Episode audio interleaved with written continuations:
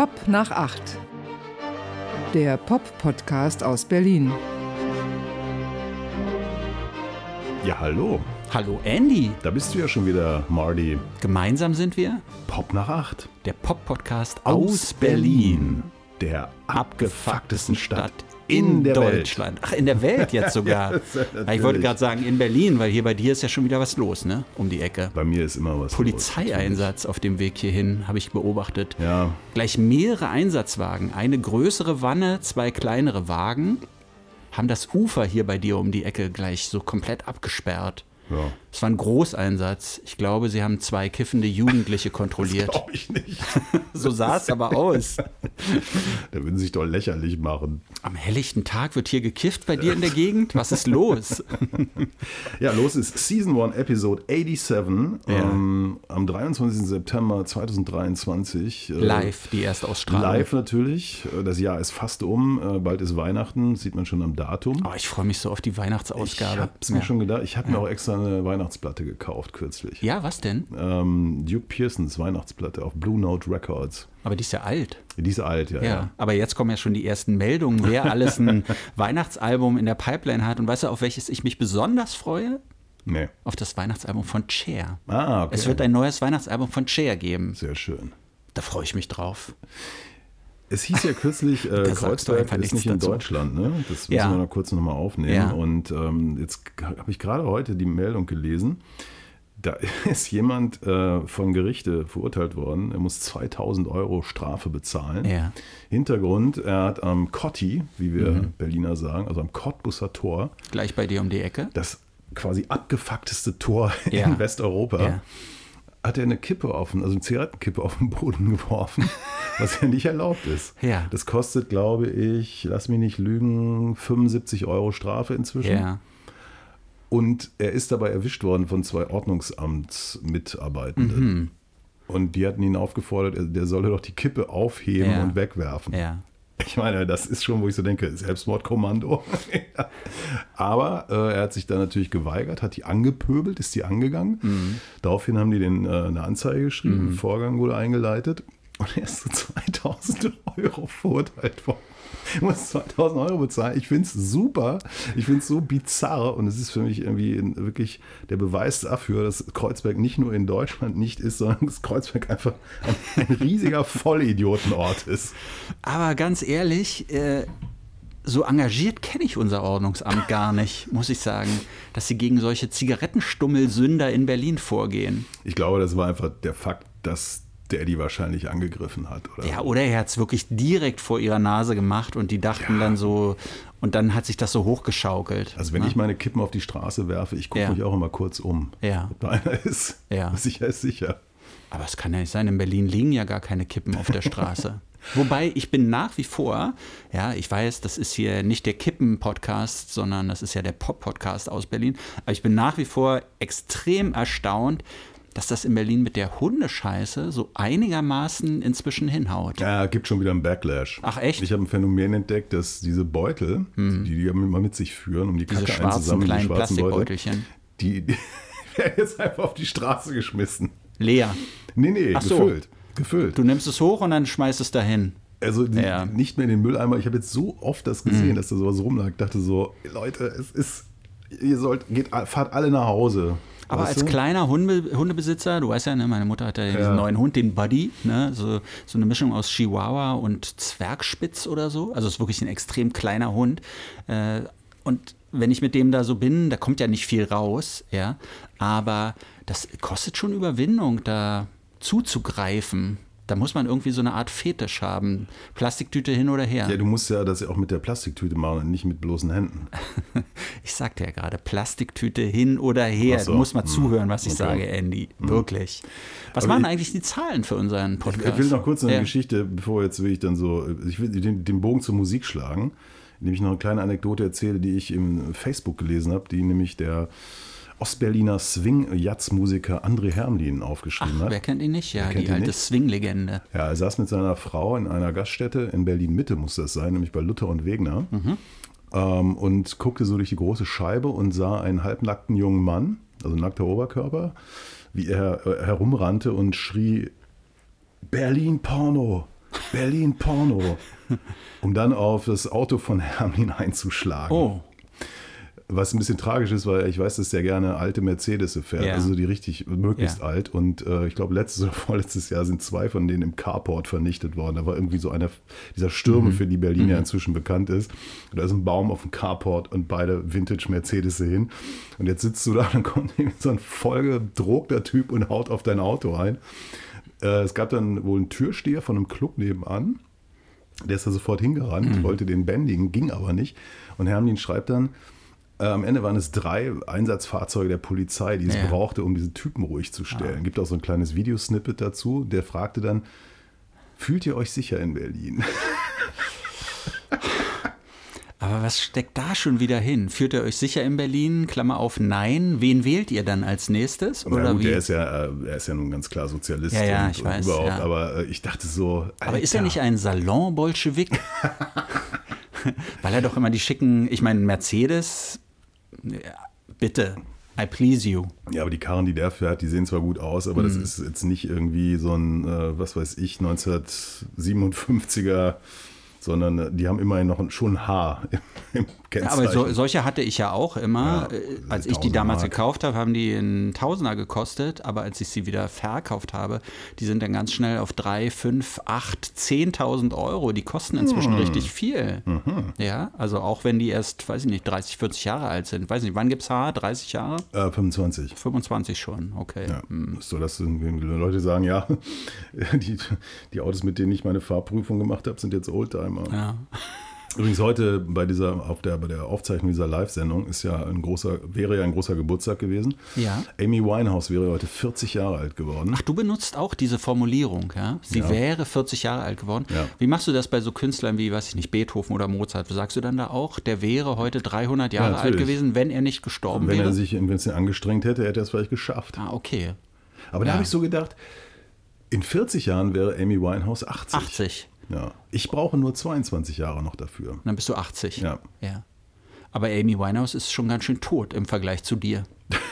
Das stimmt, aber ich habe Ja. mir auch Mühe gegeben. Ach, Amy. Ja, ich habe heute gerade über sie gesprochen. Ach, toll. Ja. Und nochmal so versucht, so, so zu ergründen, was eigentlich sie so vielleicht hinterlassen hat. Aber außer, dass sie dieses Retro-Soul-Welle so mit losgetreten hat, war da eigentlich nicht viel. Außer, dass sie natürlich nach wie vor eine Ikone ist.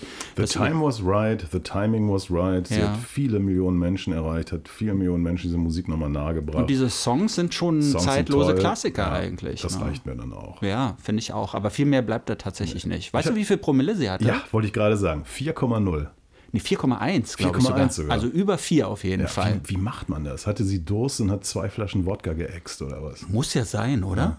Also selbst, ich weiß nicht, selbst mit einer Flasche Wodka kommst du da schon auf vier? Ich glaube glaub nicht. Aber es kommt immer so auf natürlich Körpergröße Klar. und wahrscheinlich war sie auch komplett entwöhnt. Sie hatte ja einen, äh, doch einen Entzug Ja, gemacht. ja. Ist egal, schlimmes Thema, aber wir sind bei Zahlen. Wir sind das ist eine tolle Überleitung. Super Überleitung. Was machen fragen- unsere Zahlen? Ja, die, sind, die Zahlen entwickeln sich. Mhm. Ähm, wir haben uns, äh, also wir wachsen, kann- um das mal den Fans sozusagen. Ja. Also wir, wir haben, äh, es ist nicht nur, dass wir stabil geblieben sind, wir wachsen immer leicht und immer weiter. Das war ja unsere große Sorge, ne? dass wir auf dem Plateau sind und es Genau. einfach nicht mehr wirklich Es aber vorangeht. Was vielleicht damit zu tun hat, dass wir das Liken, Sharen und überhaupt immer wieder betonen. Aber vielleicht kann man nochmal so eine, so eine Initiative starten hier an dieser. Welche? Na, wir und alle Mandys und After Eighters, alle Fans von Mandy Böller, wir, wir geben uns nochmal Mühe, uns an die Spitze zu schießen. Ja. Wie findest du das? Ja, ich meine, So ich, ganz selbstlos, ne? Wir haben ja auch nichts davon. noch nicht, weil Ah. du weißt ja, in meinem Hinterkopf ist ja der Plan gereift, demnächst um Geld zu bitten. Ja, zu betteln um eigentlich Spenden. fast. Mhm. Also wir werden das hier nicht kostenpflichtig anbieten, so tief werden wir nicht sinken. Wir werden auch keine Zwangsgebühr erheben. Aber es kommt in, in Bälde, kommt die Aufforderung, gebt uns ein wenig Geld. Ja. Denn der Winter steht vor der Tür, Ja, wir müssen heizen. Brennholz ist knapp und teuer. Ja. Wir brauchen allein schon, um diesen Podcast aufzuzeichnen, wir brauchen ja Energie. Wir brauchen Elektrik. Wir brauchen einen eigenen Server. Genau. Naja, vielleicht nicht, aber nee, ein bisschen, bisschen Money. Money, money, money. Ja, Mhm. also das, ich sage das jetzt schon mal, nicht, dass jetzt dann manche der ersten Stunde sich vielleicht auch äh, geschockt abwenden. Ich frage mich eh so, ähm, die Fans der ersten Stunde. Ne? Es gibt ja Mhm. einige, so Schellingblumen, Ja, Antje Kröger, Leipzig, ja. Time for Vinyl, äh, Elena G. Elena G. Ja. Und so lange nichts von ihr gehört. Thomas V. Ja. Hm. Und da denke ich so, sind sie noch, finden sie uns immer noch so gut wie damals? Oder was, wie, wie, wie bewerten die die Entwicklung? So nach dem Motto, ja, ist schon kommerzieller geworden. Man merkt schon so, der wollen Ja. abbiegen in den Mainstream. Ich merke so, so bei den Leuten, die mich früher so begeistert so angesprochen haben, weißt du, so, ha, das war ja wieder lustig, was ihr da erzählt Ah. habt. Oder mir irgendwas aus der Sendung so zitieren Hm. und ich weiß immer gar nicht, wovon sie reden. Und dann, dann ist klar, ah, sie haben die letzte Episode gehört und ich habe schon wieder vergessen, was ich da gesagt habe oder was du da gesagt hast. Aber das passiert gar nicht mehr so oft. Passiert nicht mehr. Ja. Also Meine Theorie ist ja, Ja. jeder von uns hat nur so ein kreatives Fenster von, Von zehn Minuten. von zehn Minuten. Eigentlich von zehn Jahren, aber bei Pop nach acht ist es vielleicht nur anderthalb Jahre. Ah, es ist Gewöhnung. Also ich, Mhm. es gibt eine Person, die mir nahe steht. Ich will jetzt gar nicht konkret werden. Nennen wir sie einfach mal meine Freundin. Ja, Und ja. Das war früher so das Erste, was sie am Samstagmorgen gemacht hat, war diesen Podcast zu hören. ne? Ja. Und letztens war es so, da hatte sie ihn bis mittags noch nicht ganz durch, also mal so reingehört, dann Ja. wieder abgesetzt Ja. und wieder irgendwas anderes sich angehört, wie ich auch dachte, hä, Was ist los? was ist los und so. Und dann, ja, es ist, sie haben sich ja vielleicht einfach auch dran gewöhnt. Hm. Aber meinst du, das ist der Grund, warum andere Podcasts diese Staffelpausen machen und dann die nächste Staffel angehen? So, dass, Nee. dass sich da so eine, so eine, weiß ich nicht, fast so wie so, ein, so eine Entwöhnung oder so einstellen kann? Nee, das kann ich Nee. dir sagen, woran das liegt. Sie können nicht. Sie können nicht. Nee, sie haben nicht das Standing. Ja. Sie sind, sie sind alle, ihre, ihre Producer sind alle, ihre Ja. Ghostwriter sind alle. Diese ganzen aufgeschriebenen Star-Podcasts, Ja. hier, die auch nicht sonderlich viel mehr HörerInnen haben als Sie Ja. und so weiter. Zum Teil weniger sogar. Ja, natürlich, klar.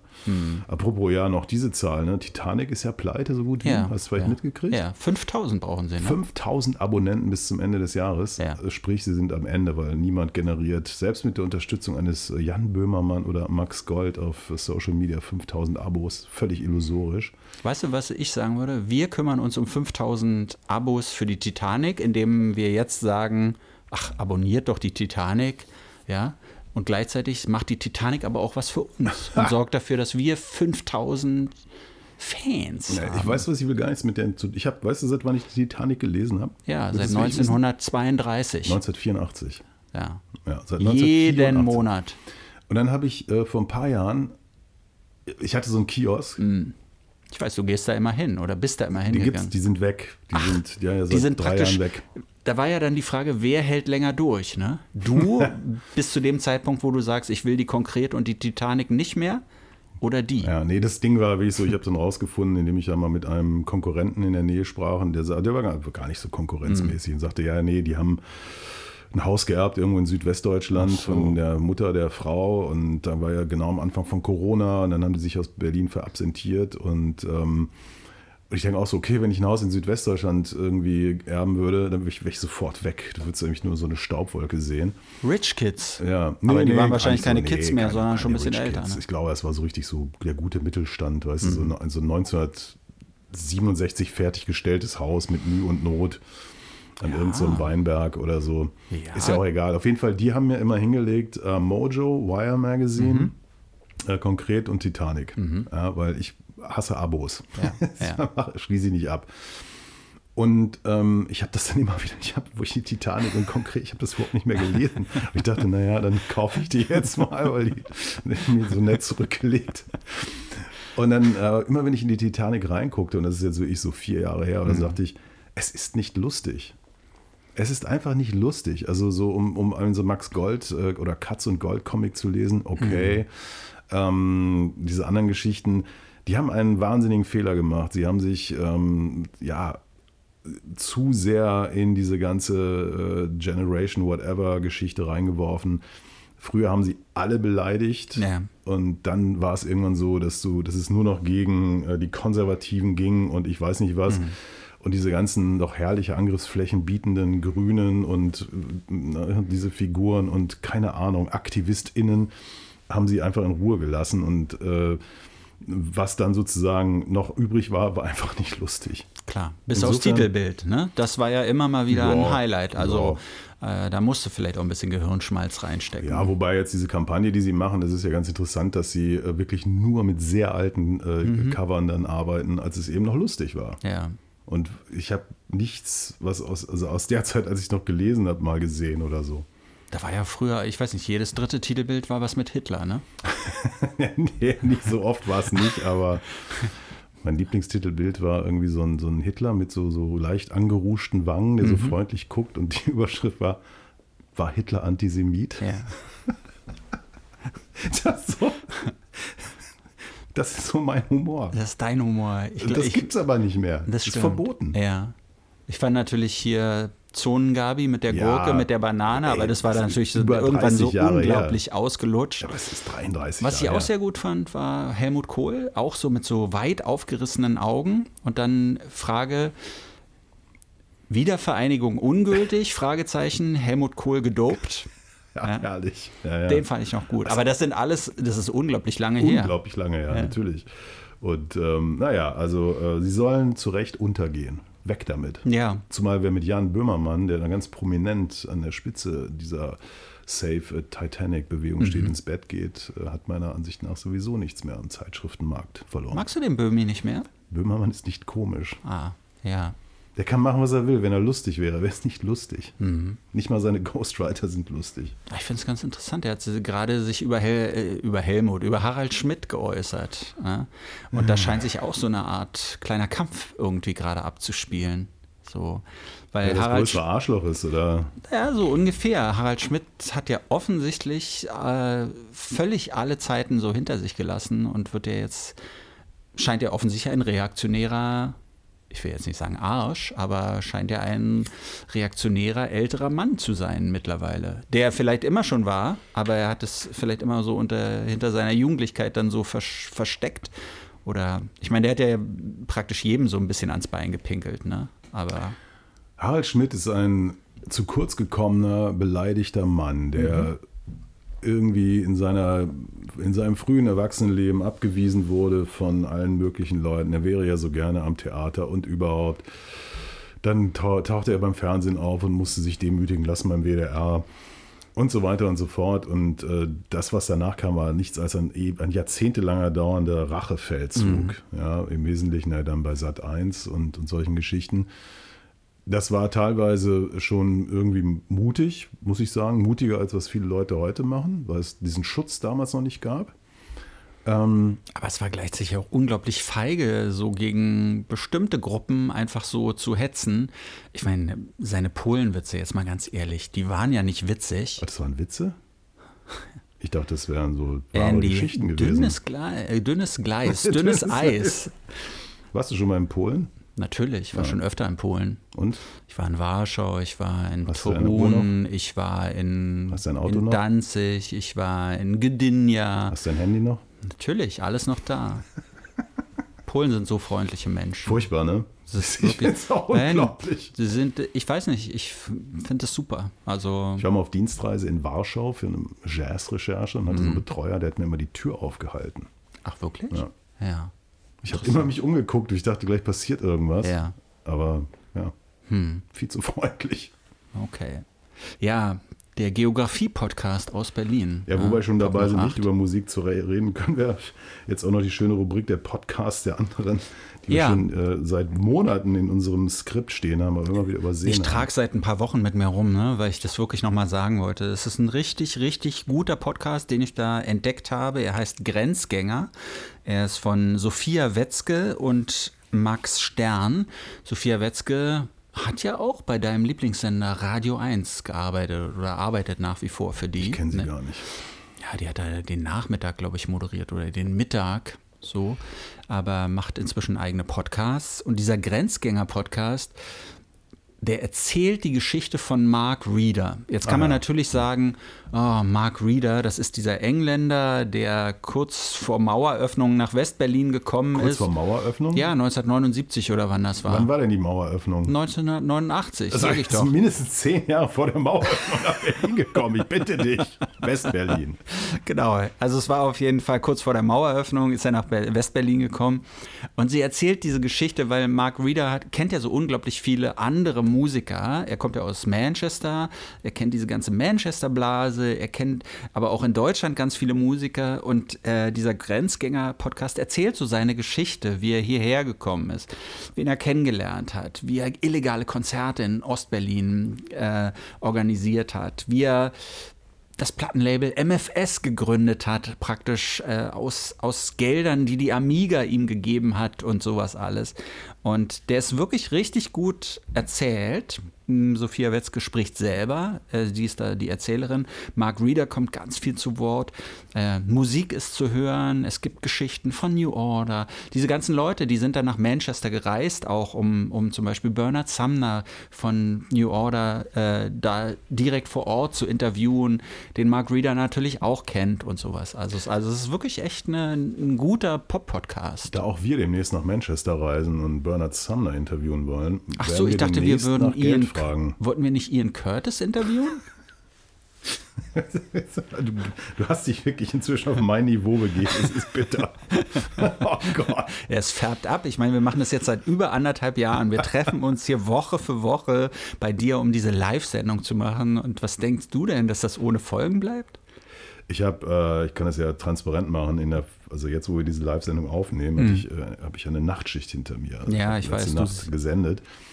Und ähm, sende so vor mich hin und stelle fest, dass ich in einer einen Stunde nur Musik von Toten gespielt habe.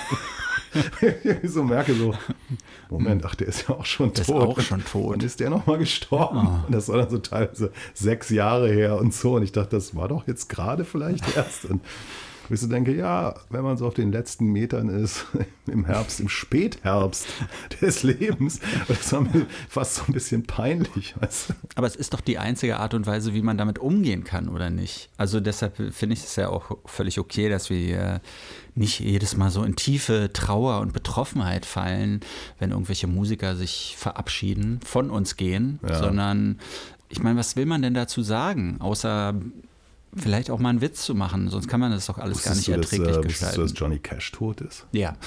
Ja. 20 Jahre auch schon. Kommt mir vor wie, Kommt dir vor wie gestern, ne? wie vor Hat- zehn Jahren. Hat er nicht erst gestern dieses Depeche Mode Cover gespielt? Aufgenommen? Personal Jesus. Ja. Ja. Ja. ja.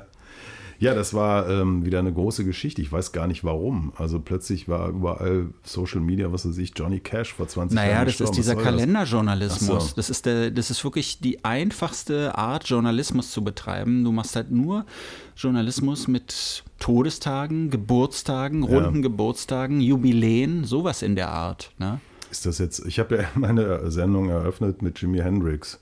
Ja, der ist ja auch schon tot, ne? Der ist im September gestorben. Ja. Aber nicht mal, es war nicht mal ein runder Todestag. Ich dachte aber, egal. Ja. Ich, irgendwas muss man ja mal spielen. Und was hast du gespielt? Ich habe erst mal Purple angefangen. Haze mit, nein, was? ich habe angefangen mit der 15-Minuten-Version Voodoo Child. Ja. Ja, von der Electric Ladyland Platte. Mhm. Und ähm, hat Spaß gemacht. Hat Spaß gemacht, ne? Das ist immer so ein Song, wo man dann mal rauchen gehen kann. Das finde ich ja eh so, wenn man selber so, ich meine, das ist ja eine Strafe, da nachts antreten zu müssen, von der Uhrzeit her. Die Sendung Ja. an sich ist ja super, ne? Wir- spielen da beim Premium-Sender Deutschlandfunk Kultur, treten wir dann da an und senden nachts live, aber live, live, ne? Also nicht wie hier live, sondern richtig live, live. Und dann gehst du da rein und dann haust du erstmal irgendwie deinen Lieblingssong raus. Und warum nicht? Und da sind gute Boxen im Studio, du kannst richtig aufdrehen. Ähm, du rauchst ja nur E-Zigaretten, nehme ich an, weil es ja verboten ist, im Funkhaus zu rauchen. Ne? Ich gehe auf den Balkon. Ach so, ja, richtig. Ja. Wir nennen es den Balkon. Der Balkon, ja. Jetzt darf man das Fenster ja auch wieder aufmachen. Ja. Hm. ja, ja. Kannst du dich noch erinnern, als man im Radio rauchen durfte? Ja, total. Herrlich, oder? Ja. Meine Lieblingsgeschichte ist, als ich bei Fritz, habe ich sie schon mal erzählt? Fritz, dem Jugendradio, da war ich nachts äh, Nachtredakteur sozusagen. Da, da, war ich die einzige Person, die da in dem Sender war und musste dann noch so ein paar Sachen für den Morgen vorbereiten. Und da war nebenan irgendwie so ein Konzert von Klaus Schulze, glaube ich. Der hat da aus einem dieser Studios gesendet. Und Klaus Schulze, muss man sagen, ein bedeutender deutscher Elektronikmusiker. Genau. Ja, der hat da seinen ganzen Fuhrpark aufgebaut und hat da gespielt. Und ich war nebenan, habe da auch mal kurz vorbeigeschaut, aber eigentlich musste ich ja meine Arbeit ja, machen. Arbeit. Und immer wenn ich alles fertig hatte, habe ich damals mir eingerollt, wie wir so sagen. Ach so. Ja. Und habe den dann angezündet und das war sozusagen das Feierabendhörnchen. Und dann kam zufälligerweise einer der Chefs, der vorher bei diesem Konzert oh. war, vorbei und kam so rein und meinte so, ha, wie geht's denn und so. Ich so, hm, geht gut. Und er so, was riecht hier so verbrannt? Ist irgendwas nicht in Ordnung? Und ich so, ich riech nichts. Wer war das? Ähm, EC. Nein! Ja. das erklärt alles. Wir müssen irgendwann mal eine ECZ-Sonderfolge machen mit den tollsten Anekdoten von ECZ. Diese Sendung wird wahrscheinlich zwei Minuten dauern. Was macht der eigentlich heute? Ist er schon in Rente? Nee, ne? Ich glaube nicht. Ne? Ich glaube nicht. Ich glaube, der fristet dann noch irgendwo sein Dasein der in irgendeinem Kämmerlein. Der sitzt im Haus des Rundfunks im Sutterreng. Das, weißt du, ist, früher gab es ja noch diese Leute, ich, wahrscheinlich heute auch noch, die sind mhm. morgens, wenn die kamen zum Pförtner, haben die, kann man ja erzählen, also die Sender kriegen immer so, so Riesenpacken mit allen möglichen Tageszeitungen. Ja, ja. Also schön verschnürt, die werden dann angeliefert und so jede Redaktion hat dann so ihr Ding. Und die sind dann früher, so kamen zum Pförtner, haben sich einen Stapel Zeitungen genommen und sind in ihr Sutterrang-Büro gegangen und haben den ganzen Tag Zeitung gelesen. Und manchmal dachte, hm, dachte man so, vielleicht geht man mal vorbei, ob da noch Leben ist. Aber dann auch so, ach nee, komm, wenn der da schon seit drei Tagen tot liegt, möchtest du auch nicht sehen. Aber ich finde, für sowas sind ja öffentlich-rechtliche äh, Einrichtungen auch gut. Ich meine, wir haben ja noch die Zeiten erlebt, als in den Berliner U-Bahnen, in jeder U-Bahn-Station, in dem Häuschen in der Mitte des Bahnhofs eine Figur saß ja. und zurückbleiben sagte. Zurückbleiben bitte. Ich glaube, irgendwann haben sie es bitte eingeführt, ne? Und dann, wenn man sich nicht dran gehalten hat, dann haben wir zurückbleiben. Ich weiß jetzt nicht, wie viel 100 Bahnhöfe es, U-Bahnhöfe plus S-Bahn, obwohl S-Bahn war ja, das war ja der Osten. Ja, ja. So. aber riesen, riesen Arbeitgeber, ne? die Absolut. BVG. Das damals. war ein total begehrter Job. Und man hat ja dann auch immer gesagt, hey, wir treffen uns 17 Uhr, Samstag 17 Uhr beim DJ, ne? Weil das war der Slang-Ausdruck für den Zugabfertiger. Ja. Der was, DJ. Was, zwei Dinge wundern mich. Erstens, mhm. dass diese Häuschen nicht abgerissen wurden. Ja, und das kostet ja Geld. Und zweitens, dass da überall noch die Mikrofone drin sind. Ja. ich dachte, das wäre doch das Erste, was geklaut würde. Aber oder? man hat ja nie richtig was verstanden. Das heißt, es können nicht die besten Mikrofone der Welt sein eigentlich. Ja, ja also das ist öffentlich-rechtlich und aber es sind vergangene Zeiten, muss man auch sagen. Es gibt jetzt, glaube ich, nicht mehr so viele, die, die da einfach nur noch zeitungslesend in ihrem Souterrain-Büro ja, das ist bitter. Ja, ne? ist bitter. Ist schade für die, diese ja. Leute. Mhm. Wollen wir ein bisschen über Musik sprechen? Ja, Weil ich habe eine Frage an dich. Ja. Das Ezra Collective mhm, hat den mhm, Mercury mhm. Preis bekommen. Ehrlich? Der Mercury Prize gilt ja als der wichtigste Musikpreis in England. Ne? Und bedeutet das jetzt, können wir endlich alle zugeben, dass wir Jazz mögen? Jetzt, wo das Ezra Collective ausgezeichnet wurde, ist das die Anerkennung für Jazz? Ich, die haben wirklich den, also ist der jetzt gerade ja. vergeben worden? Ja. Komische Zeit eigentlich, oder? Vor zwei Wochen, ne? Ich habe es gar nicht mitgekriegt, ehrlich gesagt. Mhm nach all den vielen Fehlentscheidungen der letzten Jahre habe ich gar nicht mehr hingeguckt. Mhm. Ja, Gott, warum nicht? Äh, ich meine, das Ezra Collective ist ja jetzt nichts, was, was irgendwie schwierig wäre. Das ist ja eine Band, die hier so Läden wie locker den Festsaal Kreuzberg mit 800 Na oder gut, so aber Mercury Prize ist ja eigentlich, sucht ja eine andere Aufmerksamkeit, oder? Ja, es geht halt wirklich, äh, es ist ein KritikerInnenpreis. Mhm. Ja, es geht nicht um Umsätze, sondern nur um Qualität und ähm, ich wusste das nicht, ich bin, bin jetzt völlig überrascht. Ja, selbst äh, als ich das Manuskript. nee. Das umfangreiche Manuskript dieser Sendung. Und ähm, ich, also sag ich mal, wenn man eine Jazzband hätte auszeichnen wollen, hätte man was anderes nehmen mhm. sollen. Mhm. Vielleicht The Comet is Coming. Also dieses, dieses äh, fiese äh, Kollektiv, die ja so übelste Elektronik mit, mit, ja, wenn man so will, Jazzgetröte, nämlich Shabaka Hutchings äh, äh, verbinden und das aber richtig gut machen, wie ich finde. Also ich finde das echt ganz schön verheerend. Mhm. Ähm, ich finde Ezra Collective, das ist so, ähm, das ist von den Bands, die sowas machen, für mich die beste, weil sie, weil sie ein bisschen mehr bieten als jetzt nur Afro-Beats, äh, worum gegroovt wird und irgendwelche Soli gespielt werden. Die sind schon ein bisschen äh, differenzierter, würde ich sagen. Es ist auch die einzige aus dieser Ecke, von denen ich auch Platten habe, weil das mhm. andere Zeug ist mir dann auch wirklich zu öde. Ähm, es werden sich eine Menge Leute aufregen, weil das eine relativ weiße Band ist. Mhm. Ja, dann würden wir sagen, ja, aber wir haben doch da auch noch die so und so, die so und so und die so und so. Und dann denke ich, ja, das kann sein, aber ich kann alle nicht spielen. Hm. Tut mir leid, dass ich das hier so sagen muss. Und Ezra Collective kann spielen. Die können spielen, ja. ja okay. Ja, mhm. Also ganz tolle Leute bei. Aber ja, schön für sie. Ich ja, ich fand es nur bemerkenswert, weil ich es auch mit dem Mercury Prize nur so halb mitbekommen habe, so, so praktisch um die Ecke. Und äh, dann mein erster Gedanke war, ja, aber kann es was damit zu tun haben, dass es eben das Ezra Collective ist, die diesen Preis bekommen haben und ganz viele Leute hier bei uns in Deutschland vielleicht gar nichts mit dem Ezra Collective anfangen können? Kann ja immer alles sein, ne? Also in, in Berlin, wie wir Berliner sagen, hm. ist das eine richtig große Nummer. Ja? Ja. Okay. Hier bei dir in Kreuzberg. Nö, das ist, also wie gesagt, also die, die, ähm, die haben mehrfach beim X-Jazz gespielt und das immer die großen Venues, war klar, mhm. war, da wollen alle hin.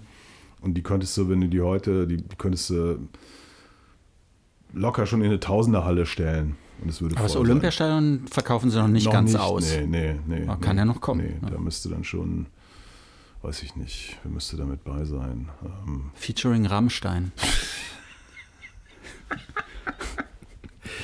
Was ist eigentlich mit Rammstein?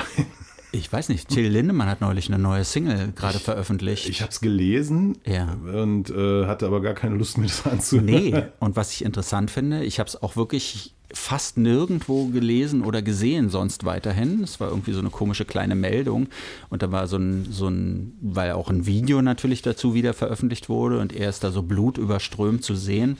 Ähm, das war da kurz so drin, aber ich habe so das Gefühl, die Medien sind Rammstein gegenüber gar nicht mehr so offen. Na. Ist vielleicht auch vorbei mit der Band. Die haben nichts, hat nichts, haben nichts mehr zu sagen, vielleicht künstlerisch, oder? Ja, vielleicht möchte man sich auch nicht. Ich meine, wir ahnen ja alle, was.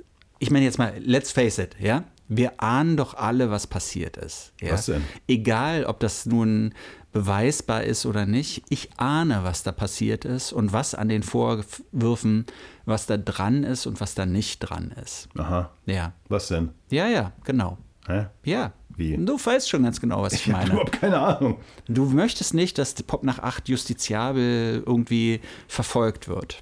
Deshalb, so. das sind die falschen Fragen, die du gerade stellst. Wie, war jetzt nichts oder was? Oder war was, aber es hätte nicht sein dürfen. Äh, oder? Wusstest du, dass diese Anwaltsfirma, die Till Lindemann vertritt, diese Schulz und Scha Schulz und Schäbig oder wie die ja. heißen?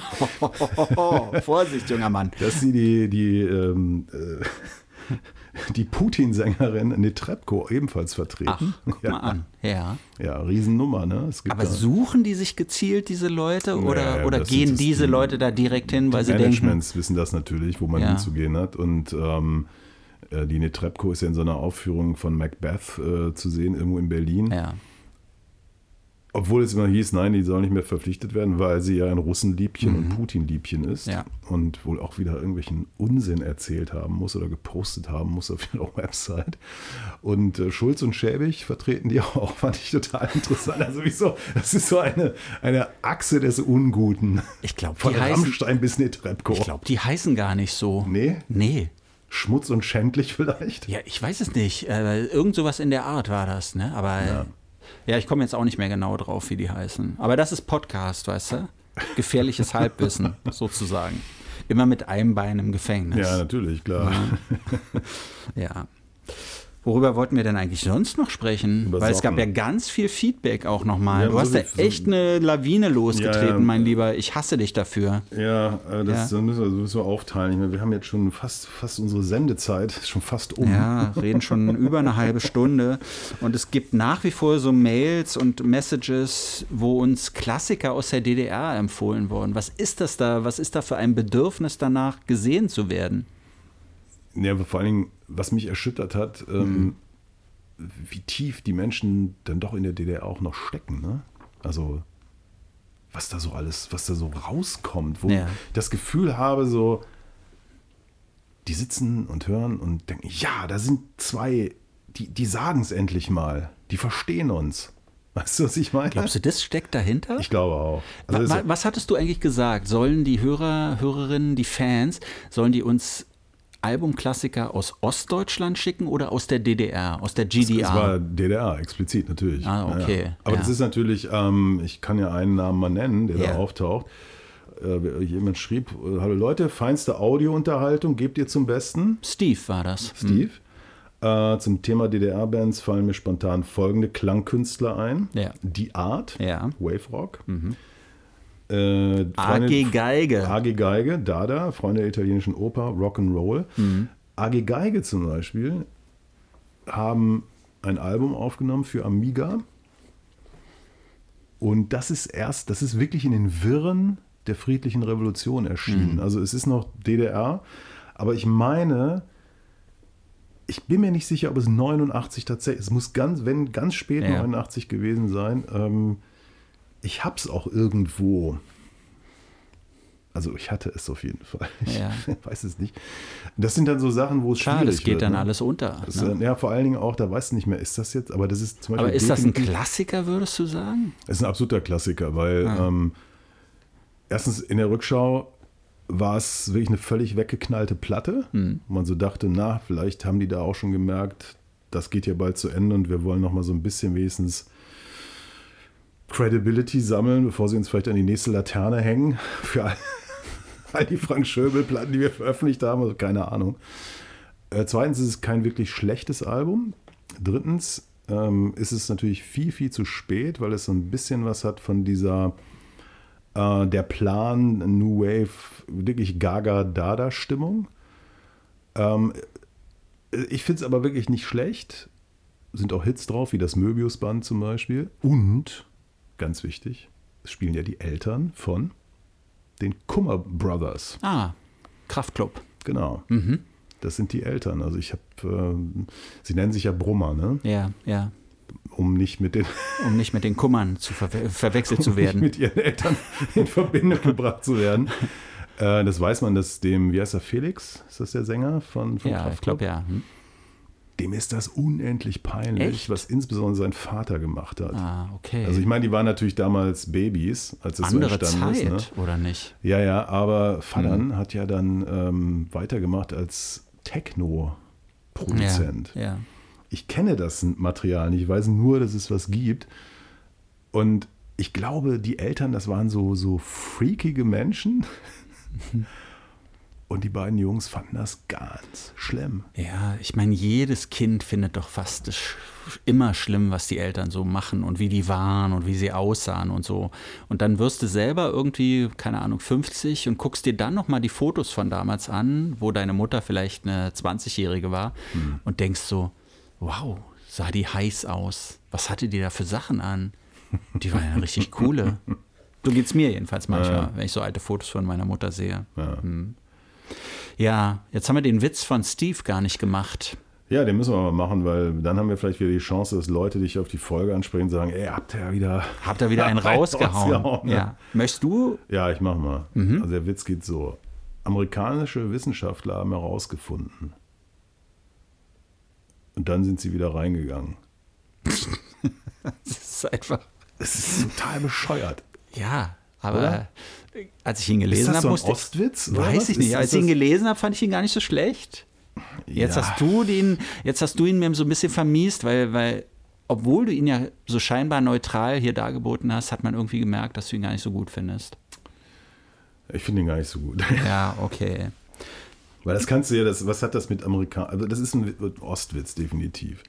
Das ist, das ist so dieser Humor, der davon ablenken sollte, dass man vor, vor der Bräulerbude eine Stunde anstehen musste, bevor Ja. man so ein lapprig, nicht mal richtig fertig Aber das war wahrscheinlich so Stück ein Fleisch frühes. Meme, weißt du? So, dass, dass da, die waren auch so ein bisschen genervt oder fanden es witzig, dass immer wieder wahrscheinlich hieß, amerikanische Forscher haben herausgefunden. Ja, Also ist ja ein bisschen so, oder? tja. Ist so ein bisschen wie mit Darude und Sandstorm. Ja, du lachst, aber das ist ja auch zum Meme geworden. Das ist ja so ein berühmter Trance-Hit ne, aus den 90ern. Und es gab mal eine Zeit lang, weil so YouTube-Streamer, wenn die so, so Gameplay gemacht haben, also Videospiele gespielt haben, Computerspiele gespielt haben, sich dabei gefilmt haben, die haben zum Teil Musik dabei gehört. Und irgendwie einer von denen hat immer Darude Sandstorm gehört, während er gespielt hat. Und dann wurde immer wieder gefragt, hey, coole Musik, was ist das denn? Darude Sandstorm. Und das ist- hat sich dann zum Meme entwickelt, dass das bis heute, egal was da für ein Song läuft, wird immer geantwortet, Darude Sandstorm. So, okay. das ist der Witz. Wahnsinn. Und die Verbindung in die Jetztzeit ist natürlich, dass James Blake auf seinem neuen Album Playing Ja. Robots into Ja. Heaven Ja. einen Song gemacht hat namens Tell Me, Ja. Wo der offensichtlich sich inspiriert gefühlt hat von The Root Sandstorm Ja.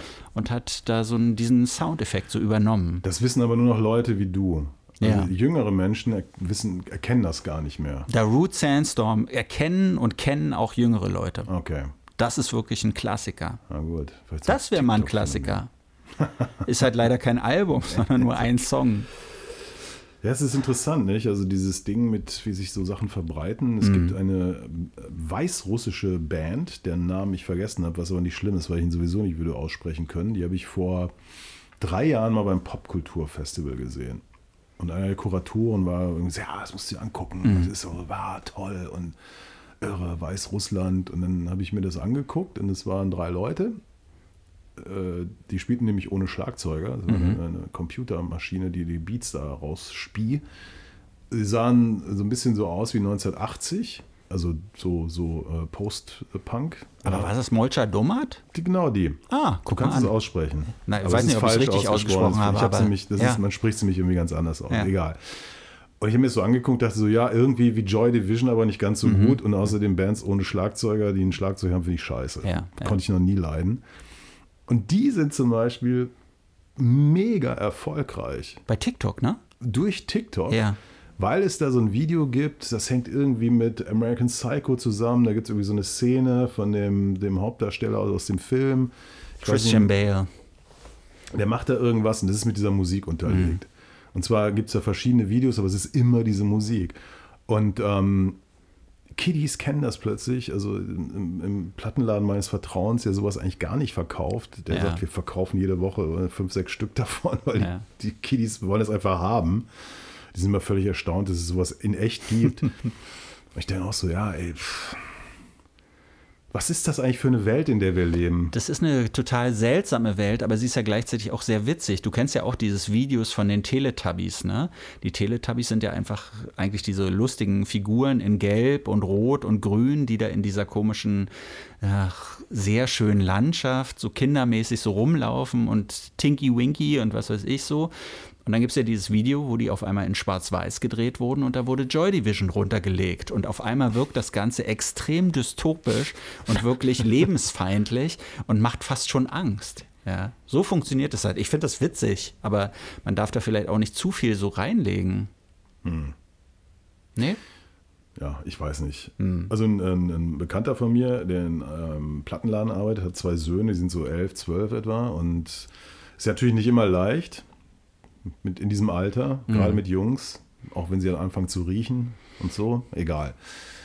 Es gibt ja auch viel Streit und so. Und dann hat er mir erzählt, so irgendwann letztens äh, kommen sie an und sind voller Respekt und sagen so, Papa, du bist ein TikTok-Star. Also, hä? Die Geschichte ist die, er hat mir erzählt, er kommt von der Arbeit, fährt irgendwie mit der U5 Richtung Heimat und sieht so zwei Typen, eineiige Zwillinge, die so Sachen machen, irgendwelche Moves, so synchron tanzen und, und äh, also das Drehen in dieser, Ja. dieser U-Bahn. Er ist eigentlich so, so hm. Er trägt aber ein, ein T-Shirt mit, von Stüssi, wo vorne ein Schwarz-Weiß-Foto von Gangster drauf ist. Ja, Also von Guru, oder? und Ja, Premier. Ne? So. Und die Typen sind ziemlich jung, aber erkennen, sehen ihn und sind, denken, oh wow, total begeistert. Ja. Und fragen ihn, ob er in diesem Video mitmacht. Und er hat eigentlich keinen Bock, weil er ist nur müde, er will nach Hause. Und er soll halt nur einen Move machen Mhm. und, und so und sich in die Kamera drehen mit diesem Ding, bla bla. Okay, er macht das. Drei Tage später 20 Millionen Abrufe. Wow. Und Respekt bei den Kindern. Und Respekt bei den Kindern ist vielleicht die eigentliche Währung, oder? Die Ich was auch zählt. so, 20, 20 Millionen, Millionen. Abrufe? Ja. What the fuck? Aber ist er jetzt der Typ aus dem Video mit dem Gangstar-T-Shirt? Er hat das ja auch sogar vorher so ein bisschen heimlich gefilmt, was die da treiben. Ah, so ein dann- Making-of Dann sozusagen. meinten seine Kiddies, das musst du online bringen. Ja. Du hast das Making-of. Und so, ja, lass mich in Ruhe mit dem Scheiß. Aber es hätten doch seine Kinder machen können. Die wären dann da zu TikTok-Stars geworden. ich finde es irgendwie, mich filmt ja niemand irgendwie. Ja, ich bin ganz Komisch, ne? froh. Ich bin ja mit dem Fahrrad unterwegs, da wird man sowieso nicht so viel gefilmt. Wird mal in Ne? Ruhe gelassen, ne? In der U-Bahn, da, da erlebt man noch die wahren Stories in Berlin. Ja.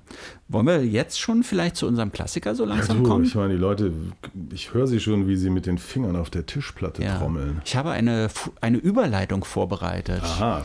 Ich habe nämlich gerade mit dem Künstler Child gesprochen, der sich wie das Child spricht. Ach doch, der, ja. Aber der hat ein E hinten noch dran. Ne? Ja. Ist auf dem Plattencover, sieht er wirklich. Ist das nicht they, them sogar? Nee, ist er eigentlich nicht. Hatten wir auch uns überlegt, aber weil er auf dem Klappen, äh, Plattencover sieht er wirklich extrem queer eigentlich aus, aber ist er nicht. Total netter Typ, ist in London zu Hause, hat jetzt so ein Album veröffentlicht, da sind nur neun Stücke drauf. Das heißt Stoned and Extremely Confident. Das ist so ganz nette Popmusik, manchmal auch ein ganz kleines bisschen überdreht. Muss man jetzt nicht, meiner Ansicht nach muss man es nicht gehört haben. Aber ich habe ihn gefragt, was hat es denn mit diesem Plattentitel auf sich? Stoned und extremely confident, also bekifft und extrem selbstbewusst. So.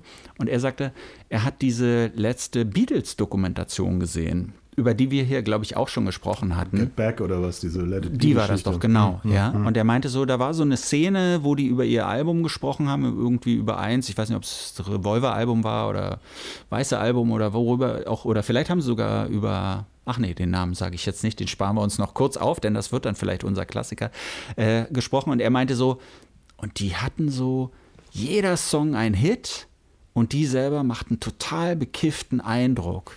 Und er hat sich gefragt, wie kann das eigentlich sein, dass man, dass die Beatles, dass die ein Hit nach dem anderen so abliefern. Und er konnte sich das nur erklären, stoned and extremely confident. Und das fand er so gut, deshalb hat er das Album so genannt. Damals war der Stoff einfach besser. Der Marokkaner? Ja. Ja, Wir sind also beim, beim Albumklassiker. genau, und der gesagt- kommt offensichtlich von den Beatles. Ja, genau. Ähm, Du hast gesagt, den machen wir aber nur, wenn ich, also du hast Ja. zu mir gesagt, wenn du, also ich, die Original-Monopressung Ja. besitzen würde. Aber ich wusste schon, dass, wenn es überhaupt, ich wusste nicht mal, gibt es eine Monopressung davon? Ja, natürlich. natürlich. gibt es eine. Und ich wusste, wenn es sie gibt, dann hast du sie natürlich Ja, auch. und hier ist sie, nämlich die Original-Monopressung von Rubber Soul. Rubber Soul. Ich dachte immer, es wäre 1966 Nee, rausgekommen, aber es ist ja nee, schon 65, 65. Und ich habe rausgekommen. Nochmal geguckt, das ist tatsächlich, also es ist ja, man, es ist ja schwierig, so ein bisschen forensisch, was ist da die Erstpressung, kann man fast kaum irgendwie nachvollziehen. Ja. Und ähm, weil es ist ja nicht so, dass die damals gesagt haben, oh komm, wir pressen mal eine halbe Million Platten. Ja. Da wurden, was weiß ich, 20.000 gepresst oder so, zu dem Zeitpunkt noch. Ja. Und die waren dann nach drei, vier, fünf Wochen verkauft und dann hat man weitergepresst. Aber das ist noch eine hier, wo eine Steuermarke drauf ist. Und ich weiß, also das ist schon was ziemlich Originales und das ist halt Rubber Soul. Und das ist vielleicht so eine meiner liebsten Beatles-Platten überhaupt. Mhm. Warum? Du hast ja auch sofort gesagt, als ich meinte, du meintest nur, wollen wir Beatles machen? Und ich so, ja, aber was denn? Weißes Album oder sowas? Und, Und und du Rubber Soul, sofort ja. Rubber Soul. Ja. Warum? Das fängt mir schon mit dem Cover an. Ja. Also wir haben ja hier so ein Fischauge-Foto. also Ja. die, die Gesichter sind leicht verzogen. Psychedelisch würde ich es nennen. Frühpsychedelisch, ist 65, ne? Mhm. Ja. Sommer 65.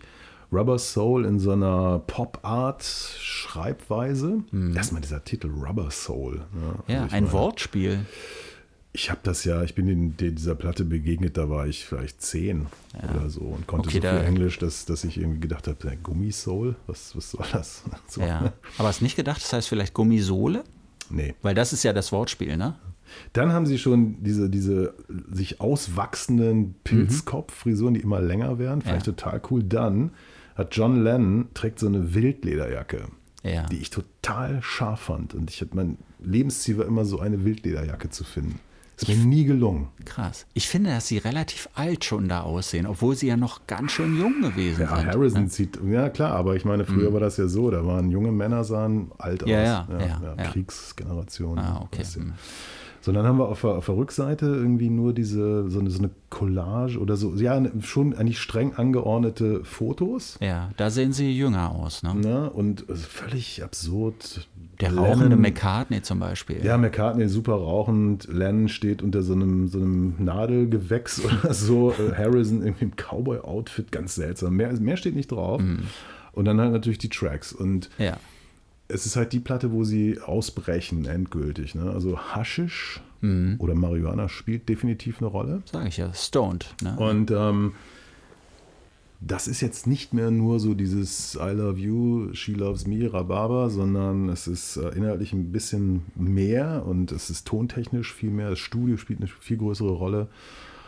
Und äh, ja, fast nur Kracher drauf. Ne? Drive My Car, Drive My Car, damit fängt's an. mörderischer Super. Song. Norwegian Wood, einer, wenn ich also. Wobei Dri- Drive My Car finde ich ja, ähm, ich finde ihn ja fast ein bisschen so disharmonisch für die, für die Beatles.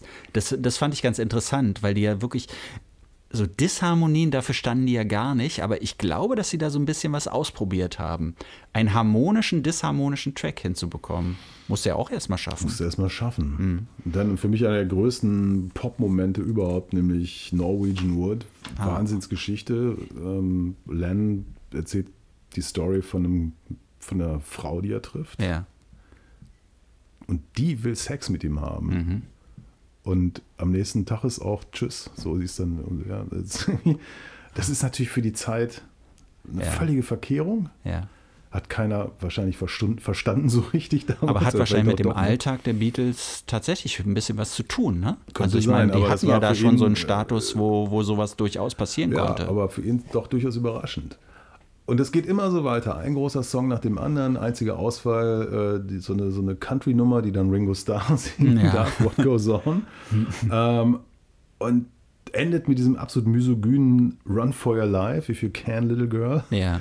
für das sich John Lennon ja später auch entschuldigt hat. Hat er, weil das, ja? ja, ja, weil das so Okay. extrem furchtbar ist. Darf wahrscheinlich auch nicht mehr gespielt werden oder wird nicht mehr gespielt. Nirgendwo, Nein, oder? natürlich nicht. Ist vielleicht Ja. von den Neuauflagen auch schon entfernt. Ja. Ja, also ich äh, äh, muss sagen, das ist einfach, viele sagen ja, ja, Revolver ist ja dann eigentlich die große Platte, natürlich Sgt. Pepper und so, aber ähm, ich finde vom, vom Fond Revolutionären her ist, ist Rubber Soul äh, diejenige welche.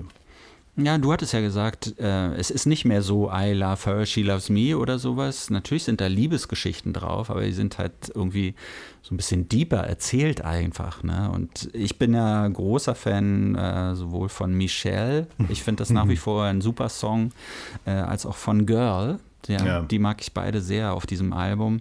Drive My Car ist wahrscheinlich der Song, den ich am allerhäufigsten von dem Album gehört habe, weil der den kennt man irgendwie. Ich we- weiß nicht, habe ich irgendwie eine Compilation, wo der ist oder eine selbstgebrannte CD mal gehabt oder sowas, da, wo der drauf war.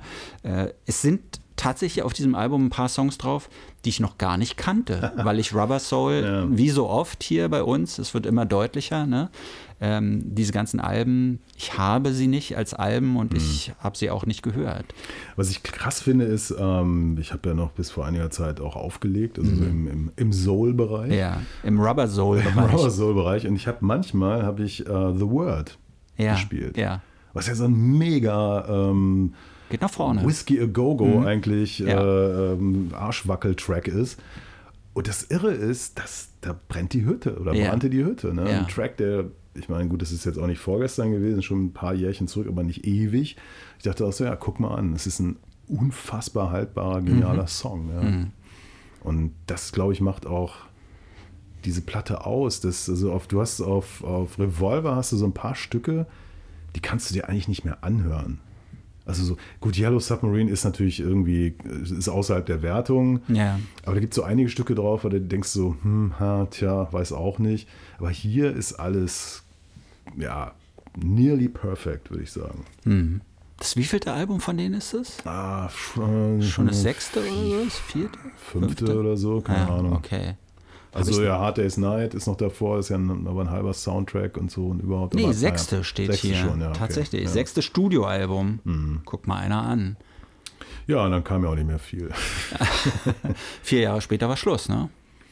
Oder vielleicht Ja, sogar nicht mal vier schon, Jahre ja, später. Ja, ja, Ja. 68 erodierte die Band allmählich. Yoko Ono hat sie ja dann, äh, es war ihr Plan, aus Japan kommen, die Beatles zu zerstören. Du sollst das doch nicht immer sagen. Das haben wir doch hier schon öfter, gab es doch schon Vorwürfe. Aber jetzt sind wieder die Fans gefragt. Mhm. Zwei Fragen. Erstens, hat Yoko Ono die Beatles zerstört? Ja. Ja oder nein?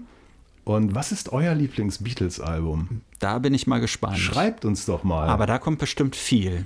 Schreibt uns doch mal. Ja. Und dann machen wir so eine Strichliste. Ja. ja.